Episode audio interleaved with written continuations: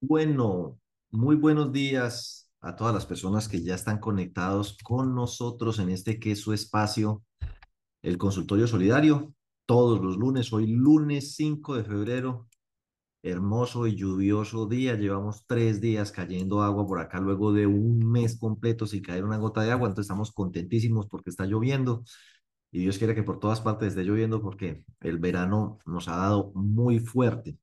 Agradecerles como siempre a todos los que ya pues desde muy temprano están conectados con nosotros. Eh, por aquí aparece Ana, Concha, Ana, Leona, Andrea Forero, Brenda, Velasco, Carmen, Lucía, Bautista, Claudia Manzano, que es súper fiel, se va a ganar el premio a la fidelidad. Consuelo Botero, Consuelo Cárdenas, Johan Cuervo, Diego Beltrán, me saludaron por AES y Paquirá, creo que me saludaron de Sevilla, el encargado de riesgos de AES Sevilla, de la, de la cooperativa de caficultores, creo. Edison Tenorio, eh, es una cooperativa de Tuluá, creo que con Tuluá.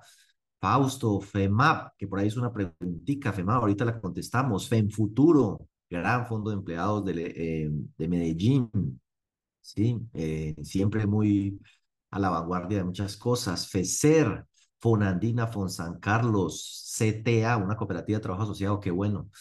Coptelecuc en Cúcuta, FONASIC, Don Héctor en Codel Cauca, la cooperativa del departamento del Cauca, Andrés Felipe, Jairo Ramírez, Jesús Bravo, Humberto, Juan Carlos Fonseca, Leidia, todos ellos bienvenidos.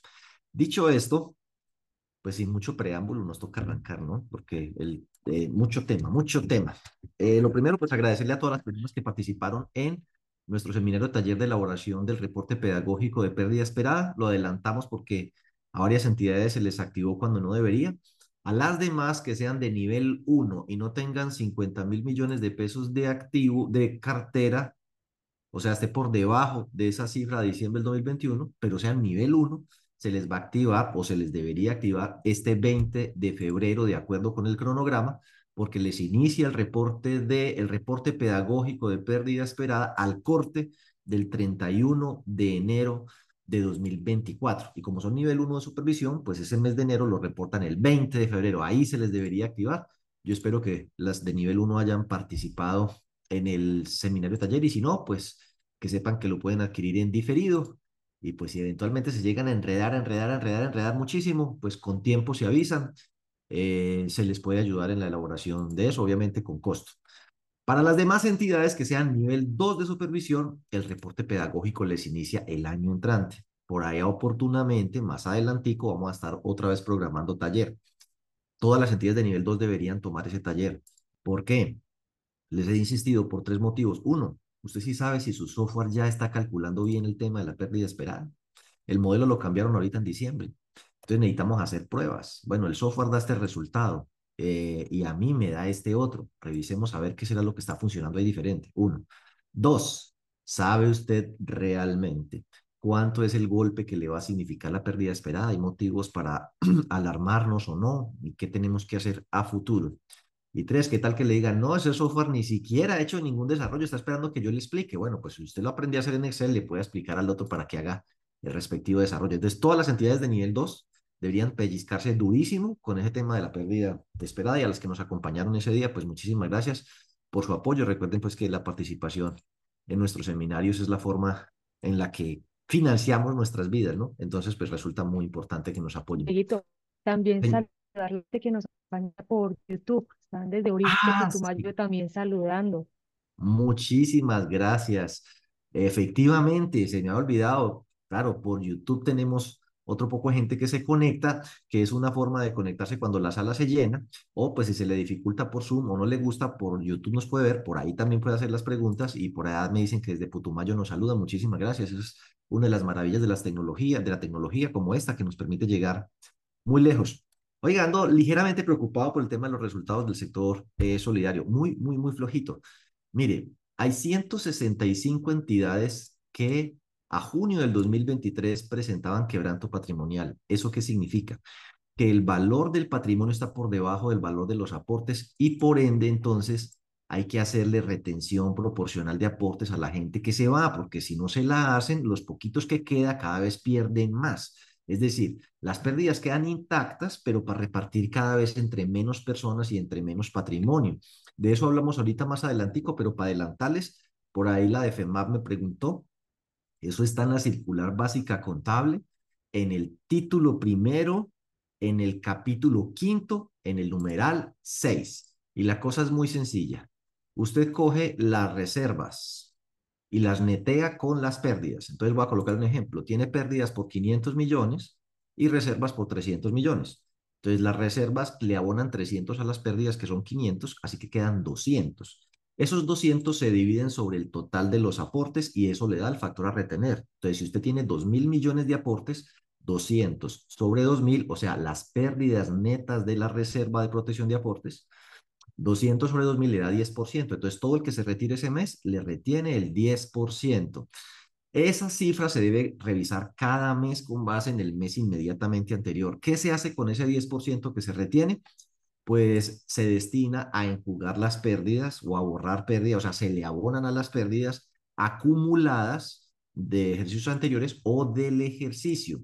Eh, eso no podrá, eh, por ejemplo, llevarse por ahí es que un pasivo y que dentro de dos años y la entidad demuestra que ha recuperado las pérdidas, se les devolverá esos carreta que están los estatutos, pero la norma no dice eso.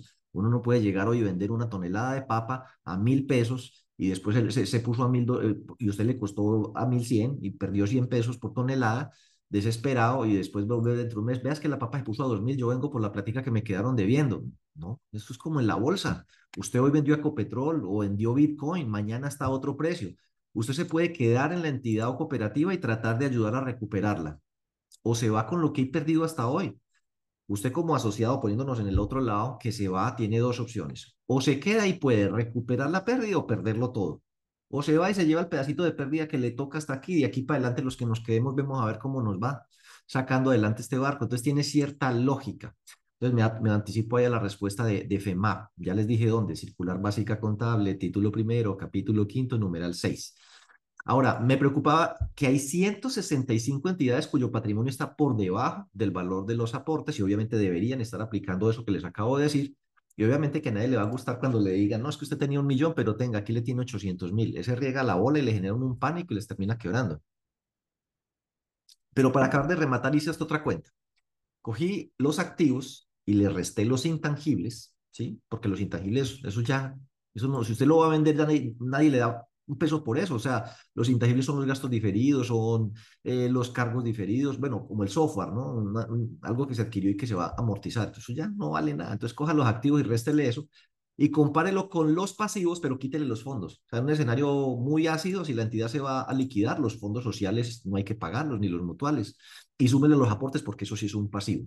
Entonces, tomé las que tienen esa situación eh, que suman más de 20 millones sus aportes, eh, fondos, eh, o sea que sus pasivos sin fondos más aportes suman más de 20 millones y que los activos no alcanzan a ser cubiertos por, o sea, no alcanzan a cubrir ese valor. Es decir, si usted va a liquidar la empresa, no le alcanza para pagar parte de los aportes, inclusive parte del pasivo. ¿Qué me sorprendió? Cuatro cooperativas de ahorro y crédito están en esa situación. Son 174 y hay cuatro que están en esa situación, que administran ahorros, y que seguramente están en un proceso de vigilancia especial o van a ser intervenidas. Cinco asociaciones mutuales, 50 fondos de empleados, pues no son muchos porque los fondos de empleados son un resto, como 1.400, pero eso significa que el 3-4% de los fondos de empleados, eh, 3% de los fondos de empleados tiene problemitas. 19 CTAs y una administración pública cooperativa, más 86 entidades de otro tipo de actividades que tienen actividad crediticia. Entonces, pues me para la perla tres botones. Mire esta cooperativa, es una cooperativa especializada de ahorro y crédito. Échenle ojo, yo sé que está pequeñito. Nivel 1 de supervisión. Tiene 13 mil asociados, 24 empleados. Los activos y les resto los intangibles, me da 28 mil millones de pesos. Y al pasivo, si le quito los fondos y le sumo los aportes, me da 28 mil, un poquito más. Es decir, dicho de otro modo, tiene dos indicadores preocupantes. Uno, el patrimonio vale el 93% de los aportes. O sea que a la gente que se retira le deberían retener su pedazo de aportes. El problema es que salga, riegue la bola y arme un pánico, el berraco, porque hay cooperativas de ahorro y crédito. Eh, y si no me lo han entendido ustedes, algunos seguramente se sienten un poquito perdidos. Imaginen un asociado del común echándole este cuento. Eh, y los activos equivalen apenas al 99% de todas las acreencias que tienen, incluidos los aportes, que esa platica hay que devolverla. Bueno, tenemos además un fondo de empleados de nivel 2 con 1.262 asociados en una situación parecida. Otra cooperativa especializada de ahorro y crédito. Mire, por aquí hay una muy llamativa, una cooperativa de caficultores de nivel 3. Tiene 15.389 asociados. Eh, en este fondo de empleados que está diciendo aquí, me faltó terminar, tiene activos por 12 mil millones para responder por aportes y em, por aportes, ahorros y de todo, eh, por 14 mil millones de pesos. Tiene un quebranto patrimonial, no sé si lo ven bien, yo aquí lo taché un poquito, del 64%. Sí, quiere decir, por cada 100 pesos de aportes, apenas le quedan 64% de patrimonio. Si en esa entidad usted se va a retirar y tiene 10 millones de pesos de aportes, no le deberían devolver más de 6 millones 400. Échele ojo. Y fuera de eso, si los activos los voy a utilizar para pagar los pasivos, apenas tengo el 86% de la plata. O sea, vendiendo todos los activos no alcanza a responder sino por el 86% de toda la plata que le tiene que responder a asociados y a terceros. Y eso que dentro de esos activos tiene que vender unos bienes inmuebles que son como el, no sé, un porcentaje grandísimo del activo, que pues los bienes inmuebles falta ver si los logra vender en el precio que están en el activo. O sea que si ese activo le quito los inmuebles, peor dolor, no le da para responder, sino em, eh, al 22%, vea, aquí al 62%, al 86%. Ahora, en este fondo, en esta cooperativa, qué pena, que es de caficultores, tiene 45 empleados. Los activos, ¿sabe cuánto valen? 687 millones. Los pasivos, ¿sabe cuánto valen? Sin los fondos, sin fondos sociales ni mutuales. 3 mil millones de pesos. O sea que el quebranto patrimonial está en el 51. Si usted se va, no le deberían devolver más de la mitad de los aportes. Y el activo apenas le alcanza para responder por el 22% eh, de todo. O sea, esa está más frita. Y el problema es que ojalá fueran poquitas. Ahí pues seguramente entre los gremios, porque hay Confeco, ASCO, FECOLFIN, ANALFE, pues mm, podría llegar a, a buscar o a explorar fórmulas de salvamento para estas entidades, pues también eh, las entidades que sean acreedoras de ellas, no sé, COP Central, Banco Meva, si son del sector y hay una posibilidad de, no sé, reestructurarles las obligaciones, no sé, pero vayan echando ojito también porque pues si son acreedores, esas entidades podrían estar poniendo en peligro también eh, pues esas carteras. Y las autoridades, obviamente, eh, Cogacop, Super Solidaria, eh, tendrán que ver cómo eh, pues evitar que se nos vuelva un tema de contagio, ¿no? Que se quiebren varias entidades y, paniquen a otro poco de gente, que el tema se maneje mal y se vuelva bien publicitado el tema eh, y pues nos genere una cosa que Dios no lo quiera, pues afecte a otras entidades que están bien. Entonces, bueno, ahí les dejo ese datico y le cuento que estuve mirando octubre, la Supersolidaria lamentablemente no ha publicado cifras más recientes, ¿sí? Eh, antes eran muy diligentes en publicar las estadísticas de manera muy oportuna, pero ahorita, inclusive hasta este fin de semana que revisé, seguramente andan muy ocupados con el tema de cierre de año y demás. Lo último que había era a octubre. Y entonces ahí a octubre solo había 96 fondos de empleados con nivel 1 de supervisión. ¿Y qué me encontré con esos 96? 31, o sea, uno de cada tres está disminuyendo los excedentes de, frente al 2022 pero seguramente esa cifra va a empeorar. ¿Por qué? Porque la gran mayoría es en noviembre y diciembre cuando da lancheta, regalo, fiesta, paseo, bono, etcétera. Entonces eso todavía se viene para abajo y a octubre no se refleja. Pero si a octubre ya los excedentes se ven muy inferiores respecto a lo que se, la tendencia anual de los anteriores, imagine cuando le metan noviembre y diciembre que van a ser más duros en materia de gasto, pues peor. O sea, yo me espero unos resultados flojitos, flojitos. De las 174 cooperativas que tienen actividad financiera, 133, o sea, prácticamente tres cuartas partes, reducen sus excedentes y 24 están perdiendo más de 100 millones de pesos a octubre del 2023. O sea, si por aquí llueve, por ahí no escampa. A las cooperativas con actividad financiera les está yendo mucho peor. O sea, 24 de las 174 eh, tienen pérdidas por más de 100 millones de pesos. Eh, algunas, dice aquí, la pérdida, 12 de ellas, eh, tienen perdido más del 10% del aporte, con un máximo de 27%. O sea, la que está más frita, las pérdidas equivalen al 27% del aporte. Y ocho de esas entidades tienen pérdidas recurrentes, es decir, perdieron plata en el 2022 y van perdiendo plata a octubre del 2023. Entonces, las cooperativas con actividad financiera eh, se han visto muy afectadas este año en el tema de, las, de los resultados. Y de las otras entidades, de las otras 40, estas con actividad crediticia o mutuales con crédito, hubo 8, o sea, un 20%, una de cada cinco, están arrojando pérdidas a octubre. 14 están reduciendo sus excedentes, incluida una de esas 8. O sea que si cogemos las 13 más las 8, 21. 21 entidades de 40, la mitad, o tiene menos excedentes o está dando pérdidas. Entonces, la distribución de excedentes de este año, bueno, hay otros indicadorcitos que no me voy a tener porque, insisto, el tiempo pues no, no me da, que es el tema del crecimiento y demás. Después hacemos ese análisis. Eh, igual la presentación, no sé si yo la iré a colocar en el, eh, en el blog o algo para que tomen los datos de ahí. Ese, ese hicimos un cálculo de crecimiento, rentabilidad, estructura, algunos indicadores, pero sobre todo me enfoqué en el tema de resultados y pues por eso el tema de hoy de distribución de excedentes para recordar ese tema, porque los resultados este año van a estar flojitos, flojitos, flojitos, en, en muchos casos.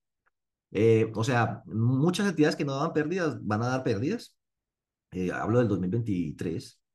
Eh, y algunas definitivamente los excedentes van a ser muy inferiores a las que tenían antes. Oiga, hay una serie de preguntas que en temas tributarios me han hecho y que pues obviamente yo no las voy a contestar, las vamos a em, intentar responder de la mano de una experta este viernes. Entonces, reiterándoles la invitación a que participen de nuestro seminario de actualización tributaria, que es este viernes. Por ejemplo, si una cooperativa mutual obtiene ganancias por la venta de un bien inmueble, ¿paga impuesto de renta sobre esas ganancias, sí o no? Y eso que nos falta el tema de NIF. Ahora, ¿las ganancias en la venta de ese bien inmueble se establecen sobre reglas fiscales o sobre la ganancia contable? Buena pregunta. Si yo tenía un bien inmueble que me costó mil, pero cuando adopté NIF valía tres mil, tuve que haber ajustado dos mil al eh, ganancias por adopción NIF. Pero cuando lo fui a vender, ojo sorpresa, no lo vendí en tres mil, lo vendí en cuatro mil. O sea que lo estaba en libros por tres mil, con dos mil millones registrados en ganancias por adopción NIF y mil millones adicionales. Y resulta que si ustedes se van a la circular externa 9 del 2017, dice que esos 2.000 que estaban en NIF, como ya se vendió el bien inmueble, hay que pasarlos por el estado de resultados. O sea que en total voy a tener una ganancia por utilidad en venta de propiedad, planta de equipo de 3 mil millones. Entonces surgen varias preguntas. Uno, ¿pago impuesto de renta sobre la utilidad de los 3 mil millones de pesos? Dos, ¿esa plata sí me la puedo distribuir o no me la puedo eh, distribuir? Porque si no me la puedo distribuir, que porque se le vendió a un tercero el bien inmueble, pues por un lado quedo en el peor de los mundos. No me puedo distribuir la plata, pero sí tengo que pagar impuesto de renta sobre ella, caso en el cual esa venta que hizo bonito este año va a ser feo para el otro. ¿Por qué? Porque usted va a tener que pagar 600 millones de pesos de impuesto de renta, pero supongamos que usted tuvo una, un excedente de 5 mil millones, no, de 4 mil millones. De los 4 mil millones, 3 mil millones fueron por la ganancia en la venta eh, del bien. Así que, bueno, si le quito el 20% del impuesto de renta, sería como eh, 2.400. Entonces, de los 4 mil millones que voy a repartir, eh, tengo que sacar ese excedente. Así que me queda un excedente distribuible mucho más pequeño, eh, digamos mil y piquito. Sobre esos mil y piquito, alimento el fondo de educación, 200. Y solidaridad, 100.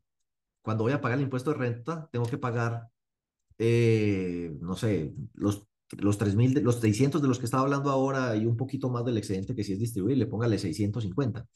Y apenas tengo 300 que lleve distribuible, o sea que los otros 350 los tendré que llevar al estado de resultados como una pérdida, bueno, como un gasto por pago de impuesto de renta en el 2024. Entonces, todo eso es lo que queremos eh, preguntar, bueno, porque nos han hecho todas estas preguntas. También está, bueno, y si uno es dueño de una SAS que se tiene que registrar por el método de participación patrimonial y el patrimonio subió 100 millones en la SAS, pues yo tengo que registrar un ingreso en mi cooperativa o mutual, que soy el dueño de la SAS, eso va a subir el excedente eh, entonces ahí viene la pregunta, si la SAS es un tercero y realiza operaciones con terceros, que yo conozco fondos de empleados, bueno, que tiene una SAS que le presta servicio de crédito a los familiares de los asociados. Complementa su objeto social, pero en la práctica son terceros. Entonces vienen preguntas, ¿eso es distribuible o no? La ventaja de los fondos de empleados es que ellos no pagan impuesto de renta. Pero lo segundo es, debo pagar impuesto de renta eh, sobre esos ingresos que se reconocieron acá en la cooperativa porque en la práctica estaría pagando doble impuesto. La SAS tiene que pagar impuesto de renta y entonces presento una utilidad neta de impuesto de renta, pero esa utilidad neta después de impuesto de renta entra también a mi entidad y entonces aquí tengo que volver a pagar el 20% eh, sobre eso. Interesante, ¿no les parece? Si la entidad recibe rendimientos financieros, dividendos y demás de entidades que no son asociadas, eso se considera ingreso o excedente obtenido con terceros y no es distribuible, pero sí debo constituir y debo pagar impuesto de renta. ¿Cuáles son los costos y gastos que no son deducibles para efectos del impuesto de renta en una cooperativa o en una mutual? Los requisitos para que sean deducibles. Em, entonces viene el asunto, si tengo un excedente de 500 millones, pero no puedo deducirme 100 millones, tengo ingresos obtenidos con terceros por 500 millones, entonces a la final, eh, pues tengo que pagar impuesto de renta sobre los 500 millones, que son 100 millones de impuesto de renta. Pero para el excedente distribuible no voy a alimentar fondos de educación ni solidaridad. Entonces, ¿qué hago con los 100 millones del impuesto de renta? No hay fondo de educación y solidaridad porque no hay excedente distribuible, pero sí tengo que pagar eh, el impuesto de renta. O sea, no está dicha la última palabra, ¿no? También uno puede ser que en el 2021 y 2022 perdió plata y ahorita en el 2023 dio un excedente. Entonces, la pregunta es, bueno, yo tengo que enjugar esas pérdidas de ejercicios anteriores. Debo, tengo 400, años de, 400 millones de pérdidas acumuladas en tres años, pero este año di 500 millones de excedentes. Entonces, ¿tengo que pagar impuesto de renta sobre los 500 millones o me puedo restar los 400 millones de pérdidas? Eh, bueno, ahí está pues el, el, link, lo encuentran también en nuestra página web. Este seminario es este viernes. Esas preguntas me las han hecho y pues no las voy a contestar porque entonces no se meten al, eh, no se meten al, al, seminario, ¿sí o no? La idea es eh, contestarlas de la mano de la doctora Rosalba, María Rosalba Suárez Ariza, que va a ser pues la conferencista eh, invitada, entonces nos vemos este viernes. Bueno, otra cosa que quería eh, comentarles antes de entrar en, en el tema eh, de la distribución de excedentes es que tenemos un nuevo servicio. Hay muchas entidades que están encartadas con el tema de riesgos. Primero porque conseguir una persona con experiencia, eh, con conocimiento, no es fácil, ¿sí? Eh, y, del sector solidario, con experiencia y conocimiento en el sector solidario, pues más todavía. Eh, que tenga el diplomado, bueno, eh, y además, no solo no es fácil, sino que es costoso. Pues si consigue la persona que tiene la experiencia, el conocimiento, la formación, pues le va a cobrar una plata y resulta que entonces hay entidades pequeñas, medianas e inclusive grandes que no tienen la plata para pagarlo, los resultados no dan para eso en este momento, pues menos y están haciendo unos enormes esfuerzos repartiéndose las cargas, hacemos esto, hacemos esto, hacer lo otro. Entonces, se descuidan la tarea del mantenimiento pues, de la base social, de atenderlos y de desarrollar estrategias para que lo que es la misión de la entidad se cumpla, por estar enredados que cumpliendo con el reporte de la pérdida esperada, que haciendo la evaluación de cartera, que haciendo la brecha de liquidez, que el comité de riesgos, eh, entonces la gente no se puede dedicar a lo que es su trabajo porque distrae una gran cantidad de esfuerzos tratando de cumplir porque si no la SUPE los va a multar, los va a sancionar, los requerimientos de la, de, de la revisoría fiscal y que se los voy a dejar en el dictamen. Bueno, eso se ha vuelto un mare magnum. Entonces aquí, eh, de la mano de StarSol, que es el software eh, de riesgos que eh, bajo el liderazgo de John Alexander Montoya, que ustedes pues lo conocen, después les hago un perfil de él, sino que me lo voy a omitir porque ya ustedes lo conocen, y acompañado de una nueva persona que se suma a nuestro equipo de trabajo, pues estamos ofreciendo el servicio de outsourcing en riesgos para que lo coticen.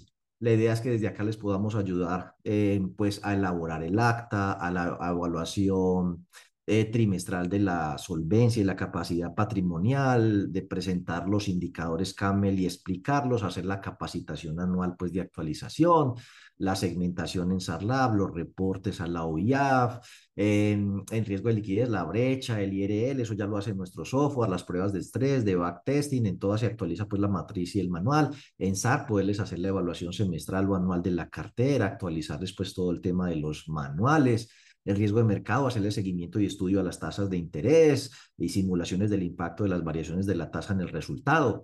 En Saro la idea es pues también tener la matriz, ayudarles con el presupuesto anual, con las proyecciones y simulaciones a cinco años, cada año.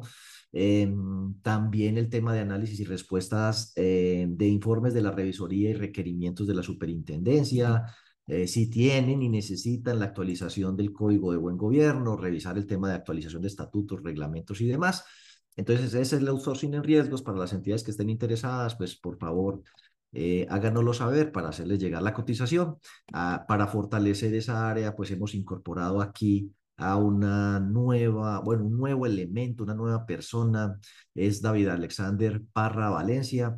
Él es egresado en Ingeniería de Sistemas de la Universidad de Antioquia.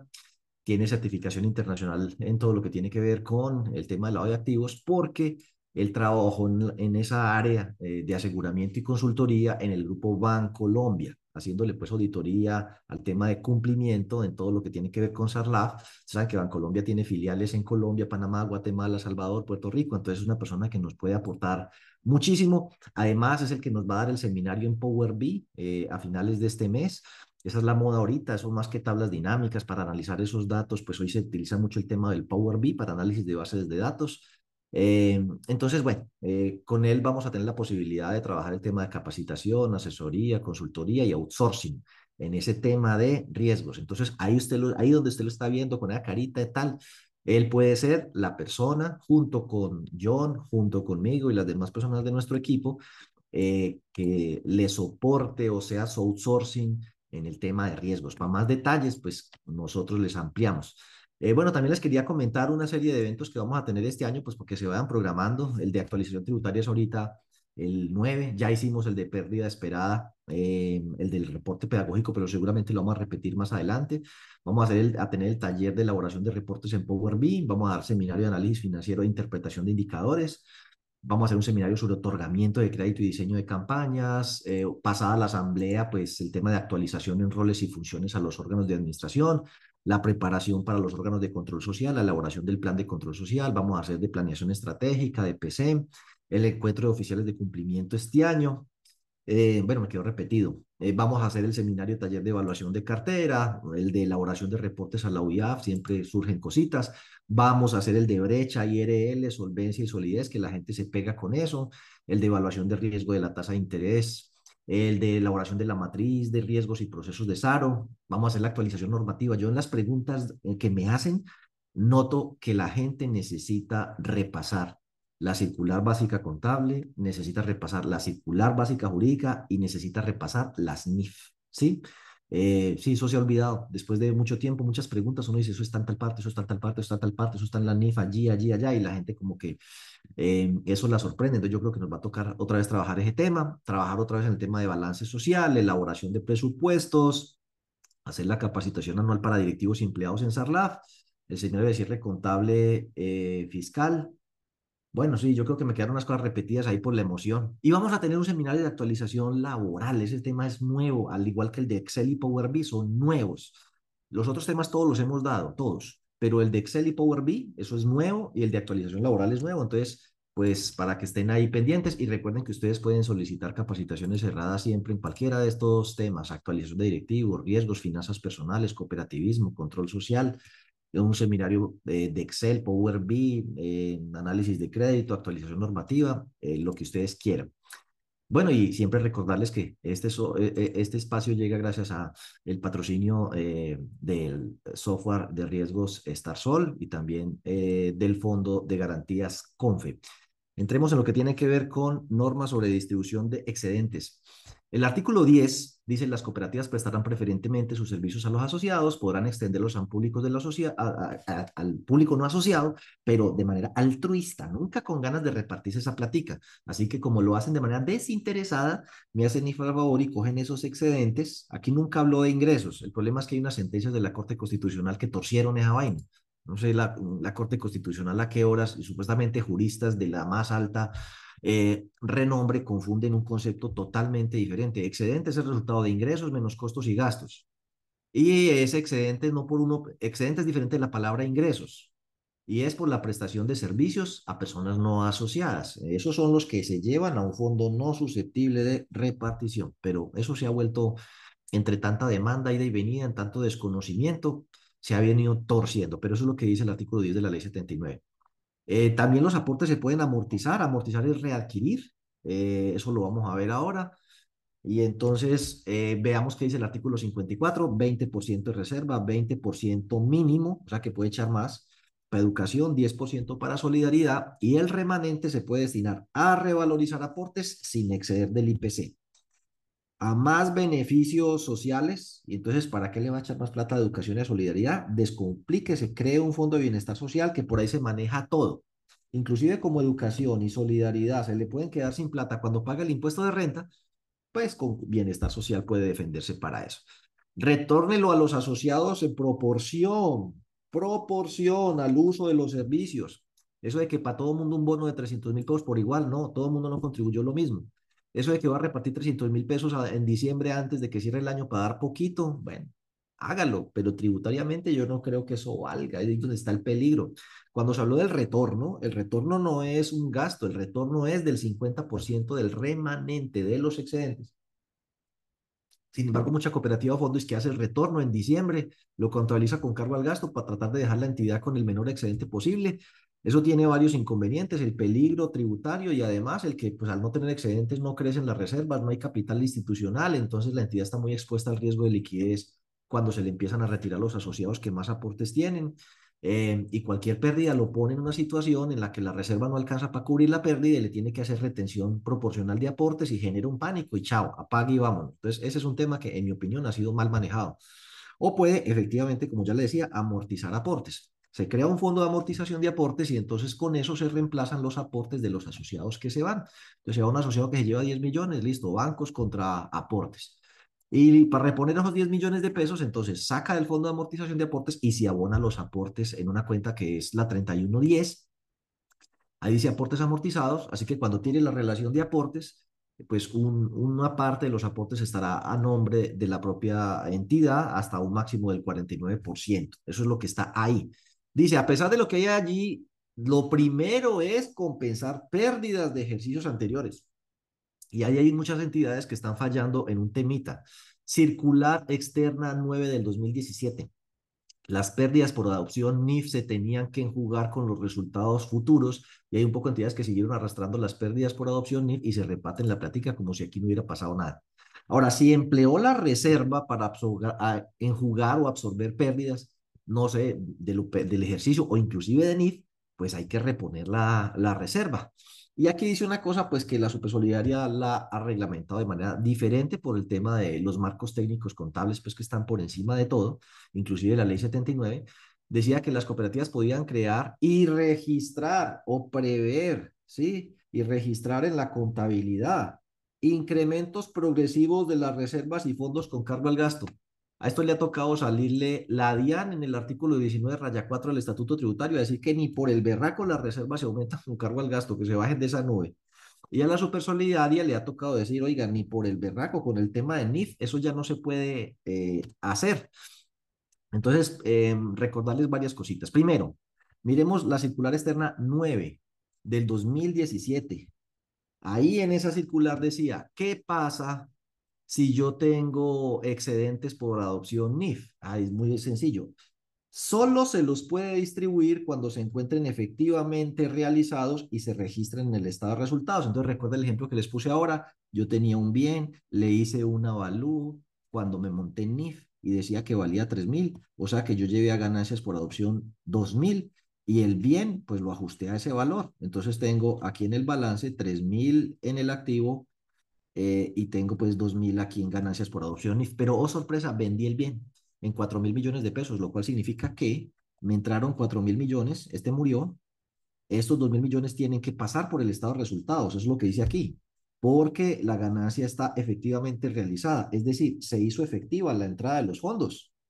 Entonces estos 2 mil millones tienen que pasar al estado de resultados, pero además yo no lo vendí en 3 mil, o sea que en total la ganancia son 3 mil, listo. Eso se puede distribuir. Ahí viene la pregunta. Primero, si esto se considera excedentes obtenidos con terceros. Y segundo, esta vaina va a tocar pagar un impuesto de renta de 600 millones de pesos. Eh, entonces, ojo con, ojo con la DIAN, ¿no? Que no, esta, plata, esta platica no nos la vamos a repartir. Bueno, sí nos la vamos a repartir, pero hay que pagar un impuesto de renta duro. Entonces, eso es cuando el saldo es positivo. Esa plata sí se la pueden repartir, tienen que pasarla por el estado de resultados, pero solo cuando efectivamente se venda.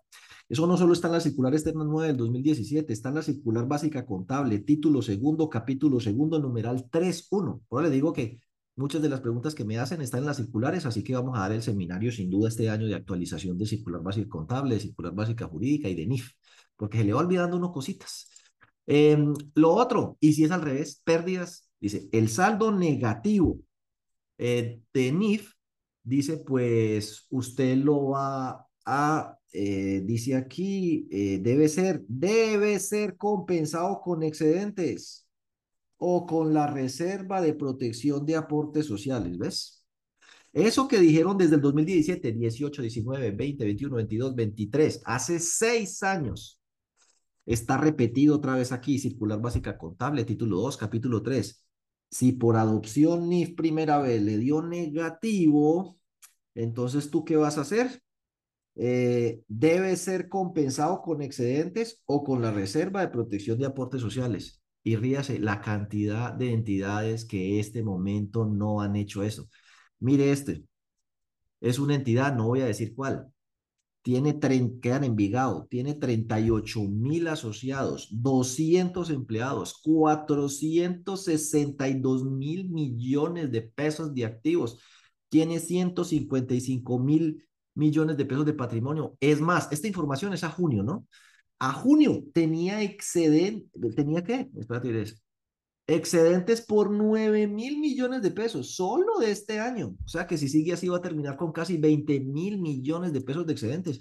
Es más, tiene reservas por 42 mil millones. El tema no es de falta de plata, no sé, falta de conocimiento, falta de voluntad, pero siguen arrastrando pérdidas por adopción NIF. Mire, todas esas entidades que hay ahí, inclusive aquí hay dos que me preocupan, bueno, me preocupan un poco. Esta tiene pérdidas por adopción NIF y pérdidas del ejercicio. Pérdidas por adopción NIF, pérdidas del ejercicio, adopción NIF, el ejercicio adopción, adopción, el ejercicio, el ejercicio, el ejercicio. Este año ha estado duro y son entidades de un tamaño significativo. Algunas, vean, nivel 1, 1, 1, 1, nivel 1, nivel 1, que son a las que la Supersolidaria más supervisa, de Medellín, de la, de, bueno, si cogemos aquí el Valle de la Burrá, de entre las más grandes, una, dos, tres, cuatro, cinco entidades muy grandes en activos del Valle de la Burrá, siguen arrastrando esa situación y de ahí para adelante lo que usted quiera, pues.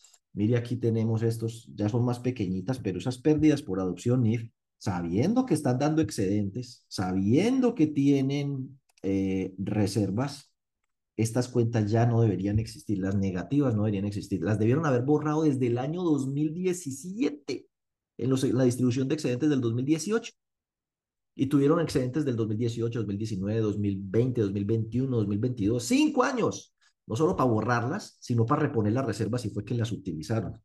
Y entonces, en resumen, tenemos lo siguiente, 160 entidades, cuatro cooperativas con actividad financiera, 14 mutuales, 12 CTA, 55 fondos de empleados y 75 de otras que tienen 157 mil asociados, mil empleados, 1.6 billones de pesos de activos, 103 mil millones de reservas, 16 mil millones del ejercicio en curso y todavía siguen arrastrando es que 16 mil millones de pesos eh, de pérdidas por NIF cuando desde el año 2017 la circular, la circular externa nueva del 2017 les dijo qué hacer con eso, o sea que están yo ya hablo como la supersolidaria, presuntamente incumpliendo esa disposición que además la ratificaron en el 2021.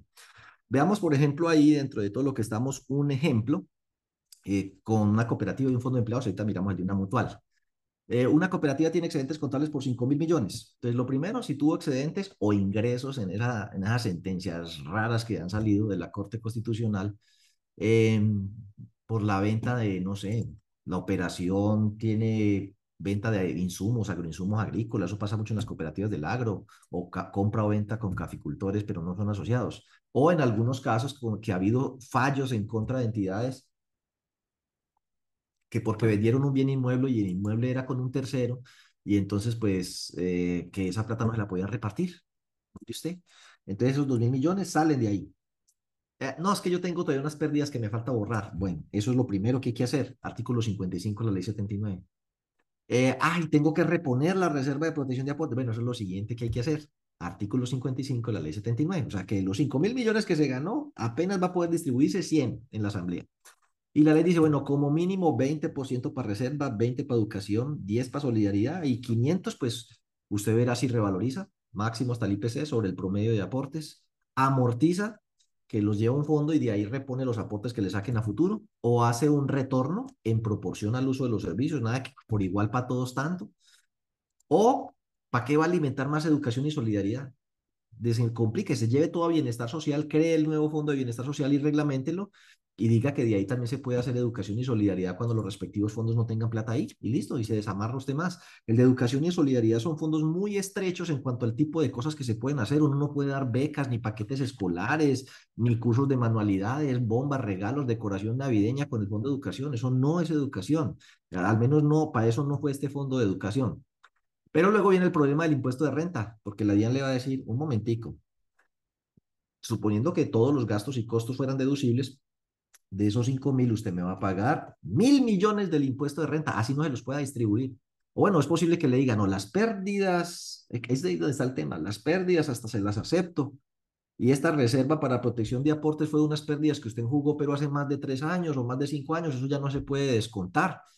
Bueno, supongamos que le digan, ninguna de estas se puede descontar. Entonces yo tengo que pagar impuesto de renta de mil, pero apenas llevé educación solidaridad 300. Saco los 300, los dejé barridos y los otros 700 me toca llevarlos al estado de resultados en el 2024 como un gasto por impuestos. Y uno dice, no, eso yo no lo voy a hacer. Bueno, pues también está el riesgo que después, y eso lo vamos a ver este viernes, se presenten demandas, pleitos y la DIAN venga por eso, más los intereses, más las sanciones, más que lo excluya del régimen tributario especial, que entre otras no sé si eso sea realmente malo. Como está esto tan enredado, en algunos casos me parece que por una cooperativa puede resultar hasta mejor pertenecer al régimen ordinario. Es una discusión que el sector cooperativo debería dar, sentarse a revisar y evaluar si realmente vale la pena o no seguir en el régimen eh, orden, eh, el régimen tributario especial o en el régimen común. Depende como de la actividad que desarrolle, ¿no? Algunas entidades que tienen este tema de excedentes o ingresos con terceros y son muy significativos, a lo mejor diría uno, nos conviene como mejor ser régimen ordinario, pagamos el impuesto de renta y se distribuye la plata. No sé, eh, eh, no me quiero meter muy, en muchas honduras. Los fondos de empleados, la ley 1391 del 2010 les modificó, entonces digamos que tiene 1.700 millones de pesos y le pasa lo mismo. Ay, tuve 100 millones de excedentes obtenidos con terceros, por una SAS que se dedica a hacerle préstamos a terceras personas que son familiares de los asociados. Eso no es con asociados, por lo menos no directamente. Ah, bueno, entonces eso sale. Nos faltan jugar unas pérdidas. Listo, borrémoslas. Nos falta reponer la reserva que nos gastamos. Listo, entonces quedan mil para repartir. De eso, 20 va a una reserva, 10 va al FODES. El FODES puede destinarse, bueno, hay un concepto unificado del año 2016 sobre el tema del FODES, bien, bien enredado la cosa, pero cualquier cosa que usted vaya a hacer con el FODES, la asamblea lo tiene que autorizar, ¿no? Y ya usted procede en consecuencia. Y le queda el 70% de remanente que usted puede coger hasta el 50% para revalorizar. O sea, el 50 de estos mil, o sea, 50 puntos de estos 70 puntos.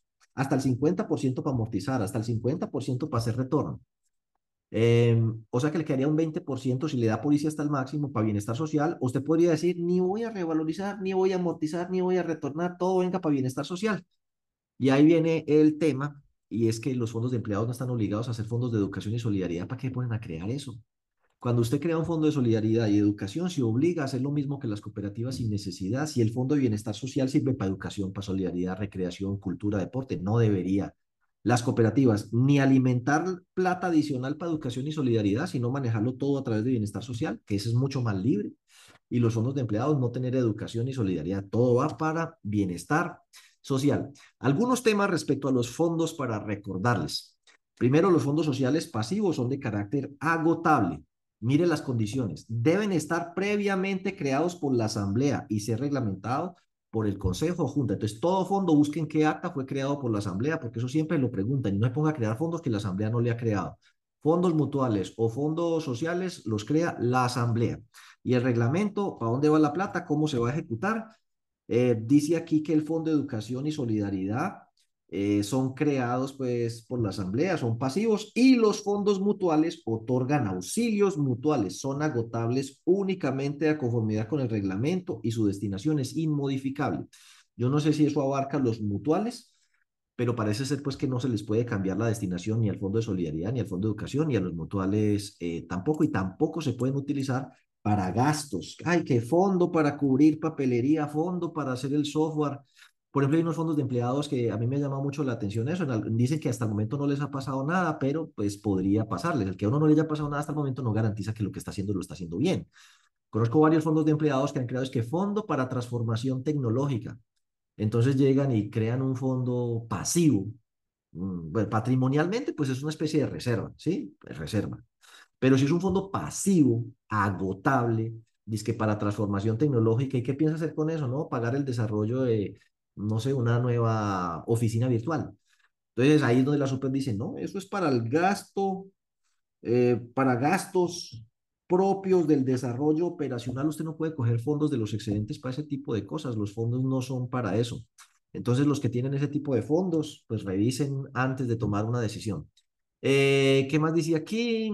Mm, ta, ta, ta, ta. Ah, bueno, dice aquí que en el tema de los fondos sociales, pues uno puede crear otros fondos, además de los de ley, eh, creados o incrementados. Pero dice aquí, y ahí donde ellos cambiaron ese artículo del artículo 56, que dice por aquí que esos fondos sociales pasivos de carácter voluntario, creados o incrementados con excedentes, ahí no habla que con cargo al gasto, se debe entregar a los beneficiarios conforme los reglamentos. Si les piden esos reglamentos, ustedes los tienen que tener. Y mire donde ellos empiezan a decir que ese artículo 56 ni a palo. Aquí en el Fondo de Educación, por ejemplo, le dice, usted una vez agotados esos recursos, o sea, si tiene plata contra el fondo, pero si ya no tiene plata, directamente con cargo al gasto. Eso sí, métalos en el presupuesto de gastos. Nada de hacer registros contables para incrementar el saldo del Fondo de Educación en el estado de situación financiera. Eso está por fuera de los marcos técnicos contables. Lo mismo repite en el Fondo de Solidaridad. Dice, eso se alimenta con excedentes. Mire, ahí está. Nada que contribuciones, actividades, bazares, rifas, nada de esas cosas. El Fondo de Solidaridad se provee de recursos a través de excedentes. Punto. Ya. Entonces, si nosotros hacemos un bingo, una rifa, tal, eso va por el estado de resultados, los ingresos del bingo, los gastos del bingo, y eso aumenta el excedente, y con el excedente usted alimenta el fondo. Eso fue lo que dijo la Supersolidaria cuando Analfi eh, pues hizo esas jornadas de socialización de las circulares. En la primera jornada ellos hablaron de los fondos sociales. Si quieren, cualquier otro día les digo exactamente el minuto, pero hoy el tiempo no nos da. Se va a las jornadas de socialización de Analfe, donde invitó a los jurídicos, a la doctora Marta Nuri y al jurídico de la Super Solidaria, por la hora, ya no me acuerdo en qué minuto, pero lo podemos buscar. Ellos hablan de esto. Eso sí, pues ellos para responder, como es un tema jurídico tan importante, eso se envuelven en la bandera de Colombia y dan más vueltas. No son como tan directos como yo, pero es que yo no tengo la misma responsabilidad que ellos. Em, entonces hay que leerlos, escucharlos con cuidado, porque ellos dan la respuesta con muchísimo cuidado, pero también me parece a mí que es eh, entendible que el jurídico dice, no, los fondos sociales se alimentan es con excedentes. Las actividades con los marcos técnicos contables pues van es al estado de resultados, punto. Listo. Una vez agotados esos recursos, una vez agotados, nada de que registro gasto de solidaridad teniendo plata todavía en el fondo de solidaridad eh, lo lleva directamente con cargo al estado de resultados, o sea, al gasto. Dice, sin, sin que ello implique incrementar el saldo del fondo en el estado de situación financiera. Entonces, ni por el berraco. Y más adelante, por acá llegamos al artículo 56, que es el que estábamos hablando, que eso ha cambiado. Y entonces dice, el tratamiento contable de estas reservas y fondos se realizará conforme a los marcos técnicos normativos, o sea, de acuerdo con las NIF y dice, en ningún, a ver, me devuelvo, léase, en ningún, pero es que, no, cuando le dicen en ningún es ninguno, punto, en ningún caso, en ninguno. Propóngame los ejemplos que quiera, me puede traer 9.999 ejemplos y a todos les voy a decir no, porque dice, en ningún caso se puede incrementar con cargo a gastos del ejercicio anual. Entonces, pues tengan presente que fondos no se deben alimentar con cargo al gasto, lo que no significa que usted no pueda prever en su presupuesto que como la plata de los fondos no le alcanza, usted va a registrar ciertos gastos, siempre obviamente que la entidad no esté dando pérdida eh, con ellos. Cualquier fondo que usted cree, dice, eso debe ser aprobado en asamblea. En el caso de los fondos de empleados, recuerden que el artículo 19 fue adicionado en el numeral 3 por la ley 1391 del 2010, que habló del FODES, 10% para un Fondo de Desarrollo Empresarial Solidario. No ha habido nada excepto el concepto que emitió la Supersolidaria sobre este fondo. No hay ningún desarrollo. Dice aquí, un fondo de desarrollo empresarial solidario. ¿Eso es pasivo o activo o patrimonial? No lo dice. ¿En qué me lo voy a gastar? Los programas que aprueben más del 50% de la asamblea. No dice qué tipo de programas. No nos queda entonces sino el nombre, Fondo de Desarrollo Empresarial Solidario. ¿Y eso con qué se come? No, pues eso sirve para de todo. Entonces, por acá un fondo de empleados hizo la consulta. Oiga, es que la... Bueno, ya aquí me salió el nombre, no hay problema. Eh, dice, es que yo quiero montar como todo un tema digital de afiliación virtual, una oficina virtual, ¿sí? Para mí, eso, de, eso eh, podría hacerse con cargo al FODES, porque en el concepto del año 2016, ojo a esto, la Supersolidaria señaló, el FODES puede destinarse a proyectos, programas o empresas, o sea, no solo es empresas.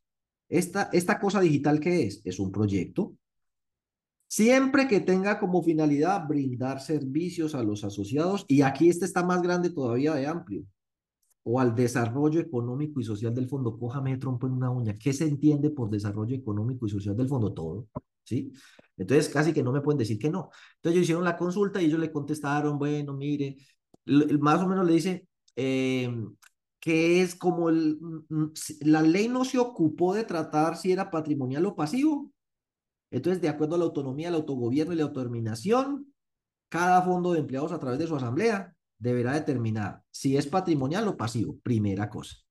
Segunda cosa, la ley los faculta para que ustedes creen y reglamenten la destinación de esos recursos del FODES, siendo de la autonomía de determinar y ejecutar los programas en los que se van a destinar. Eso sí, deben tener como finalidad brindar servicios a los asociados o al desarrollo económico y social del fondo. Miren la O.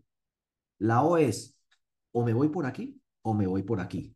Y cuando usted le dice me voy por aquí, eso es un camino tan amplio como usted quiera. Eso es el río de la Plata desembocando en Buenos Aires al desarrollo económico y social del fondo. Eso es todo lo que... ¿Quién me dice a mí que la app, que la plataforma no, no contribuye al desarrollo económico y social del fondo?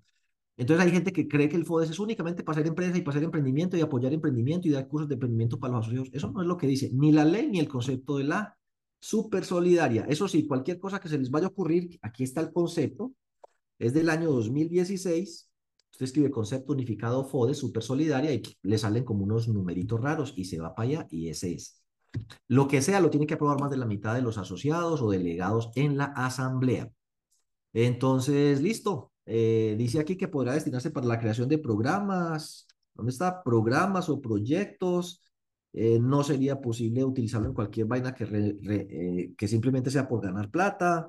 Recomienda que siempre lo sustenten en un proyecto y que lo lleven a la asamblea. Listo. Luego, em, ¿qué más decíamos? Ah, bueno, a ver cómo vamos aquí. No, me faltan cinco minuticos. Las cooperativas de ahorro y crédito y los fondos de empleados, recuerden que deben, las que son fondos de empleados de categoría plena y cooperativas con actividad financiera, eh, deben que aprobar el compromiso de incremento de la reserva de protección de aportes si necesitan tomar en el patrimonio adicional el 20% de los excedentes que no se han distribuido, sea de ejercicios anteriores o del ejercicio en curso. Eso la supersolidaria para mí tiene un error de interpretación, pero ni modo. ¿Por qué? Porque el 20% no necesita compromiso. Es más, la misma norma que se les estoy citando dice incremento adicional, o sea, adicional del 20% de ley, ¿sí? Nunca, aquí lo dijo, em, otra vez, compromiso, ¿cierto? ¿Qué debe tener el requisito? Bueno, que lo apruebe la asamblea, debe meterlo en el orden del día. Eh, y dice aquí, ¿cuál es el porcentaje? El que excede, vea, dos veces, como Pedro. Pedro negó a Cristo tres veces y aquí la Supersolidaria niega tres veces que la norma lo que está solicitando es un compromiso adicional por encima del 20%, pero lo está exigiendo inclusive para el 20% de ley, lo cual es un contrasentido porque uno no debería exigir un compromiso sobre algo que es obligatorio. Me comprometo a morirme antes de los 200 años. Está como difícil, igual le va a pasar, es un compromiso pendejo. Entonces me comprometo, me comprometo a llevar el 20% de las reservas. No, pues cuenta compromiso, si es que eso por ley lo tiene que hacer compromiso para eso, ¿para qué? Es el adicional. Pero si usted no manda tal compromiso, la SUPE le dice, no, como no me mandó compromiso, no puede tomarse ni siquiera ese 20% de los excedentes. Aquí vea, allá este, este salió peor que Pedro, no fueron tres, fueron cuatro veces que le dado la palabra adicional o excede. Pero bueno, eh, eso se le ha escrito, se le ha dicho y eso está ahí. Entonces, pues mi recomendación es que ustedes simplemente... ¿Qué? ¿El tiempo? Ah, no, aquí llegó la, la auditora del tiempo. Ella me dice, no, nueve y los despacha. Entonces póngale cuidado, voy a despacharlos con lo siguiente y después tenemos, traía tantos temas para ustedes hoy, pero es que el tiempo no da. Y eso que yo corro. Em, bueno, no, los fondos mutuales, después vamos a tener que hablar eh, de ellos. Me voy a saltar el tema de los fondos mutuales. Lo que sí es cierto es que los fondos mutuales eh, se deben crear con, eh, por la asamblea y se alimentan es con contribuciones. pero por aquí está, miremos las asociaciones mutuales. Las asociaciones mutuales, ellos tienen un rollo ahí porque en el año 2021 les cambiaron la ley y en esa ley les pusieron las cosas que la SUPER dice que no. Por ejemplo, la SUPER dice que ni por el berraco se pueden llevar excedentes a fondos mutuales. Y aquí ellos dicen que sí, que inclusive también con cargo al presupuesto de gastos. O sea que es la ley llevándole la contraria a la SUPER, pero bueno. Em, inclusive en el Fondo de Educación Mutual les dice puede recibir donaciones, gastos, excedentes por actividades, todo lo que la SUPER dijo que no es la circular, la ley 2143 a, la super, a las mutuales dijo hágale, cójame trompo en una uña. Y ellos tienen en las mutuales unas reglas muy específicas. Eh, hasta el 50% de los excedentes lo pueden destinar para estas cuatro cosas. La reserva de la protección del fondo mutual, el fondo social mutual, educación, solidaridad e imprevistos.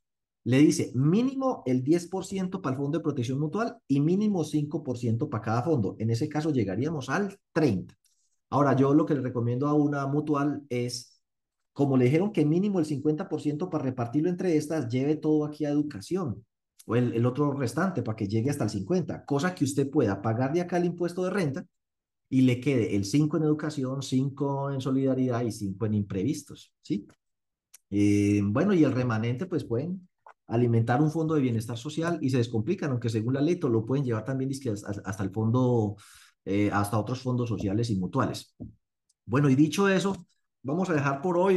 Les, les, el tema de la retención proporcional de pérdidas, se los dije al principio que me lo habían preguntado de, de FEMAP. Mm, recuerdemos unos próximos compromisos. Uno, las cooperativas de ahorro y crédito tienen hasta finales de febrero para reportar el formato de balance social. Eso algún día nos va a tocar a todos.